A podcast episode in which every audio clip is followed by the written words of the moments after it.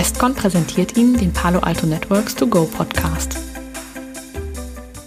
Hallo zusammen und willkommen zurück zu unserer dritten Folge der Podcast-Reihe Palo Alto Networks To Go. Mein Name ist Mili Miljanic. Ich bin bei der Westcon Comstore im Bereich Services Solution Sales tätig. Auch heute werde ich mich wieder mit meinem Kollegen aus der Pre-Sales Abteilung, Thomas Pollock, unterhalten. Hi Thomas. Hallo Millie. In der letzten Folge haben wir darüber gesprochen, was Detection and Response bedeutet und welche wichtige Rolle es in der Security spielt. Heute möchte ich daher gerne mit dir über die Technologie Cortex XDR bzw. versus EDR sprechen. Wie immer wäre zu Beginn meine Bitte daher an dich, Thomas, uns die beiden Begriffe kurz erst einmal näher zu bringen. Wofür steht genau XDR bzw. EDR? Ja, sehr gern. EDR steht für Endpoint Detection and Response. Dabei geht es darum, die Information des Endpoints zu sammeln und diese dann zu analysieren für die Detection Response zu nutzen. Das heißt, dass ich wirklich auf dem Endpoint alle relevanten Informationen zusammensammle und danach meine Analyse darauf beziehe. Die verschiedenen Analysemethoden, die wir in der letzten Folge besprochen haben, werden dann also auf Grundlage der Endpoint-Information durchgeführt. Wie der Name Endpoint Detection and Response sagt, ist das dann wirklich auch nur auf den Endpoint bezogen und bezieht keine anderen Produkte mit ein. Palo Alto Networks sieht das Ganze anders und nennt daher seine Lösung XDR. Wofür steht genau diese Lösung dann? Warum spricht Palo Alto Networks von XDR und nicht von EDR? Gibt es da Unterschiede und wenn ja, welche? Palo Alto Networks hat das Konzept von Detection and Response auch auf andere Bereiche des Unternehmens ausgeweitet. Dabei ist es wichtig, dass nicht nur Daten des Endpoints für die Analyse genutzt werden, sondern auch Informationen des Netzwerks oder zum Beispiel auch aus der Cloud. Das X in XDR kann man also quasi so verstehen, dass es für die unterschiedlichen Quellen steht, von denen ich Informationen bekomme, die dann genutzt werden können. Dadurch werden die Daten einfach nochmal reichhaltiger, als wenn ich mich wirklich nur auf den Endpoint fokussiere. Ach so, okay. Diese Informationen müssen ja von irgendwo herkommen. Von welchen Quellen bekommt die Lösung von Palo Alto Networks dann genau diese Informationen? Cortex XDR kann Informationen von zum Beispiel Next Generation Firewalls verarbeiten. Dabei ist es mir dann auch eigentlich egal, ob die Firewall jetzt bei mir in meinem lokalen Netz steht oder ob die Firewall zum Beispiel eine virtuelle Maschine in einer der Public Clouds ist. Das heißt also, auch wenn ich eine virtuelle Maschine in AWS, in Azure oder in der Google Cloud Plattform laufen habe, kann ich auch diese Daten verarbeiten. Es gibt auch Prisma Access, den Cloud Service von Palo Alto Networks, der zum Beispiel auch Informationen liefert, die von Cortex XDR verwendet werden können. Das sind jetzt quasi alles so Informationen aus dem Netzwerkbereich. Dazu kommen aber natürlich auch noch die Informationen vom Endpoint, über, die über Cortex XDR Prevent gesammelt werden. Hm. Das wird ja jetzt doch recht kompliziert. Also ich bin damit auf die Produkte von Palo Alto Networks angewiesen, wenn ich das richtig verstehe. Was mache ich denn, wenn ich eine Firewall eines anderen Anbieters nutze? Funktioniert diese Lösung dann nicht mehr? Doch, also es ist natürlich schon so, dass die Lösung initial ähm, sehr stark auf Produkten von Palo Alto Networks basierte. Allerdings ist es mittlerweile möglich, auch Daten von anderen Anbietern zu verarbeiten. Palo Alto Networks hat an der Stelle einfach das Potenzial dieser Lösung erkannt und hat auch ähm, die Verarbeitung von Daten von anderen Anbietern ermöglicht. Es ist also jetzt nicht mehr zwangsläufig notwendig, dass ich ähm, alle meine Produkte nur von Palo Alto Networks habe, wobei Palo Alto Networks natürlich die reichhaltigsten Informationen für diese Plattform liefert. Aber ich kann zum Beispiel auch mit den Informationen von einer Checkpoint Firewall arbeiten.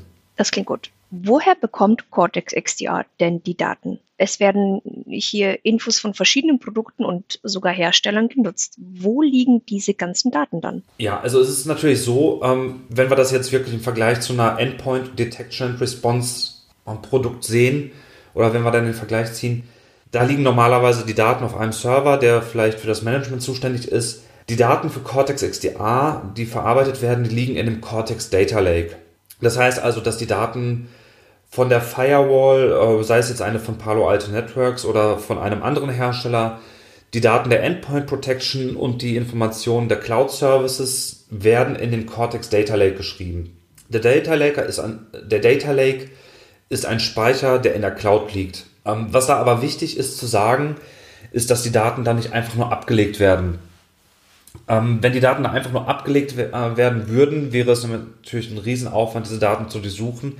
Daher werden die Daten im Cortex Data Lake miteinander in Verbindung gesetzt. Das heißt, dass die Informationen vom Endpoint mit den Informationen, die dazugehören, aus dem Netzwerk zusammengeführt werden. Dadurch entsteht einfach ein Datensatz, der über Informationen des Endpoints und über Informationen des Netzwerks verfügt, die dementsprechend dann auch ausgewertet werden können. Zusätzlich werden die Daten auch noch in einer Form gespeichert, so dass der Datensatz schnell durchsucht werden kann. Das ist einfach daher wichtig, da im Data Lake große Datenmengen liegen können, die im Bereich von mehreren Terabyte äh, liegen.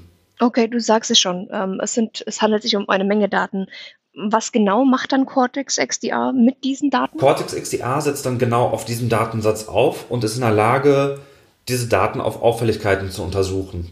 Das heißt, ähm, dass hier die Mechanismen, über die wir schon in äh, der letzten Folge gesprochen haben, angewandt werden und dass dann aber nicht nur die Informationen des Endpoints mit einbezogen werden, sondern, wie schon gesagt, auch aus dem Netzwerk oder aus der Cloud.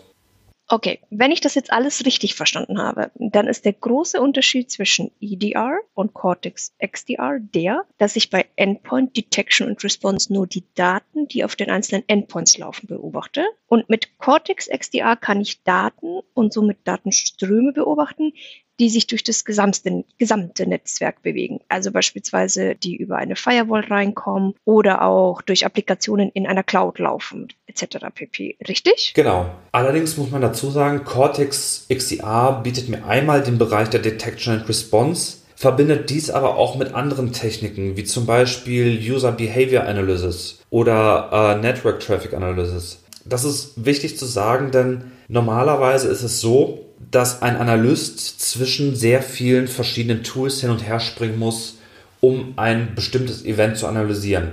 Wie wir in der letzten Folge ja gehört haben, kann es teilweise sehr lange dauern, bis so ein Angriff erkannt wird.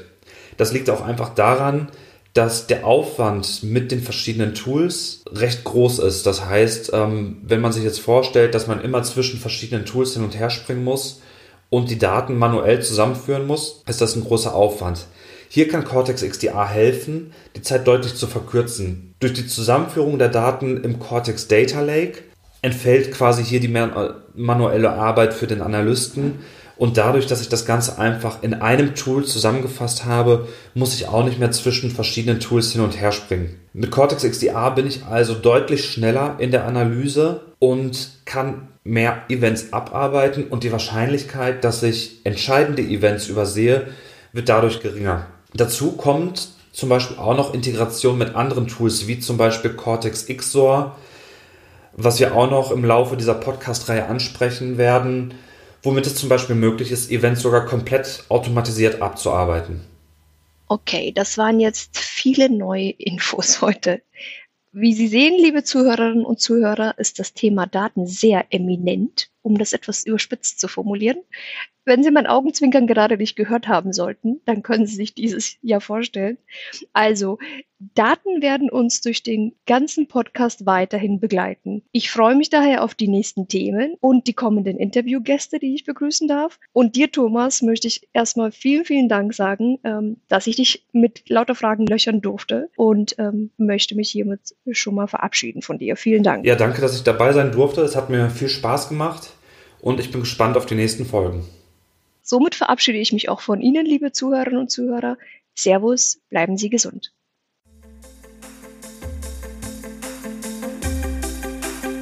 Das war der Podcast Palo Alto Networks to Go, präsentiert von Westcon.